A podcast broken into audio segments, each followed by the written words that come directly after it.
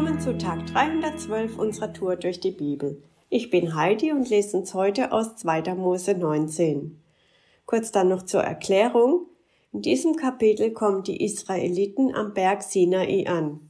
Gott redet mit Mose oben auf dem Berg und der bekommt dann verschiedene Anweisungen, die er dem Volk übermittelt.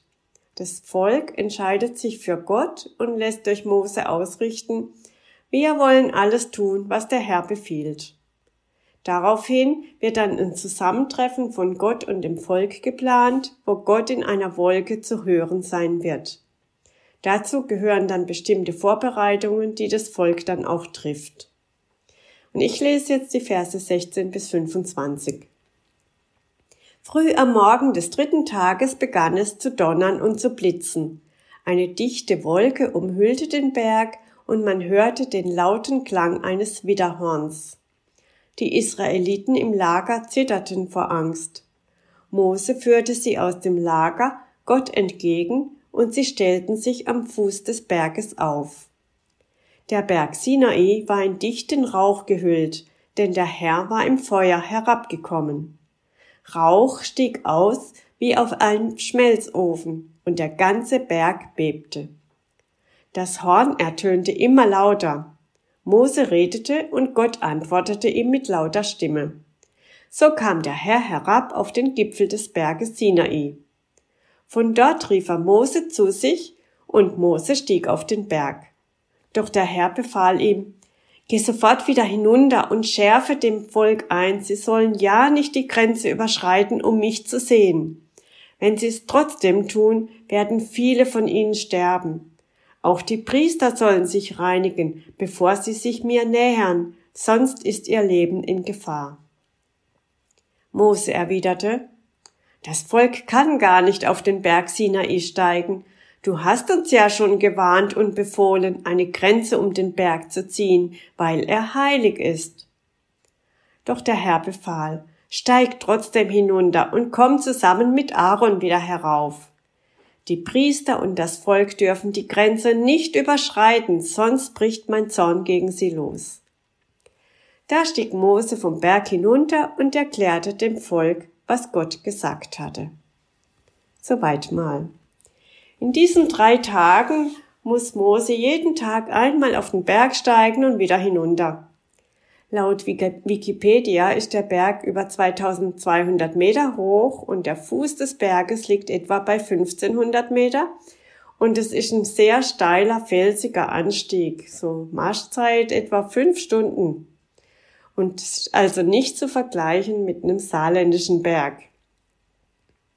Inzwischen hat ja Mose großes Vertrauen zu Gott gefasst. Mose kann seine Bedenken vorbringen und Gott geht darauf ein.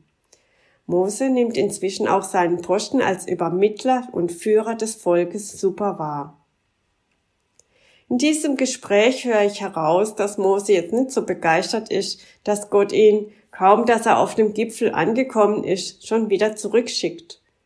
Mose hat seinen Leuten ja allen, alle Regeln erklärt und sie haben alles genauestens eingehalten. Jetzt soll Mose nochmal runter und das Gleiche nochmal sagen, und er soll sie nochmal warnen, ja nicht die Regeln zu verletzen, sonst müssen sie sterben. Mose sieht es jetzt eigentlich nicht für nötig, ist doch alles gesagt, alles klar, so ungefähr. Gott, du machst dir umsonst Sorgen. Aber der Herr sagt, steig trotzdem hinunter. Okay, Mose macht's. Ich kenne das gut, die Regeln sind klar und wenn du sie nicht einhältst, musst du eben die Konsequenzen selber tragen. Selber schuld. Ich hab's dir ja gesagt. Aber seit ich Kinder erzogen habe, kenne ich auch das Mitleiden, wenn sie ihre Konsequenzen tragen müssen und ich hätte sie am liebsten davor bewahrt. Wenn ich das Pausenbrot noch in der Küche liegen sah, da wäre ich am liebsten in die Schule gefahren. Oder ich dachte, oh, mein armer Junge, der muss jetzt den ganzen Morgen hungern, kann sich nicht konzentrieren. Oh, lau. Ich war dann mehr in Sorge als der Junge. Aber bist du vielleicht so ein kleiner Mose oder eine kleine Mosi, so zum Beispiel ein Kleingruppenleiter in und du vermittelst Gottes Regeln und du denkst, ha, ich habe jetzt ja alles klar vermittelt Dann kann Gott dir vielleicht durch ein Gefühl oder ein Gebet eingeben, ach, jetzt geh noch mal hin und sag's noch mal. Auch wenn's dir jetzt schwer fällt. Dann vertrau einfach Gott und geh dem nach. Oder bist du vielleicht in der Volksmenge mit etwas Abstand zu Gott, hast gesagt, ja, ich will Gottes Regeln einhalten. Dann bist du auch dankbar, dass jemand da ist, der dir Gottes Liebe und die Güte dann nochmal vermittelt und der dich vor Dummheiten dann bewahrt. Mir hilft's dann dran zu denken, wie schnell ich Straßenregeln brech, weil ich zum Beispiel nicht einsehe, warum ich als Fußgänger bei Rot stehen bleiben soll, obwohl weit und breit kein Auto und kein Mensch zu sehen ist und ich habe es ja eh eilig. Da komme ich mir sogar manchmal blöd vor, wenn ich stehen bleib. Ja, ja, Regeln einhalten ist nicht immer leicht kannst du auch manchmal erkennen, dass deine Gründe, warum du jetzt gerade nicht nach Gottes Regeln lebst, größer und wichtiger und einleuchtender sind? Dann nimm wahr, dass Gottes Regeln dich nicht ärgern oder dich einengeln wollen, sondern dass ein liebender Gott dich heil machen will und seine Regeln gut für dich sind, auch wenn du sie nicht immer gleich verstehst oder einsiehst. Er leidet mit, wenn du auf falschen Wegen gehst. Ja, er bietet dir sogar an, dass du nicht sterben musst, wenn du seine Gebote übertrittst. Jesus ist nämlich dafür gestorben.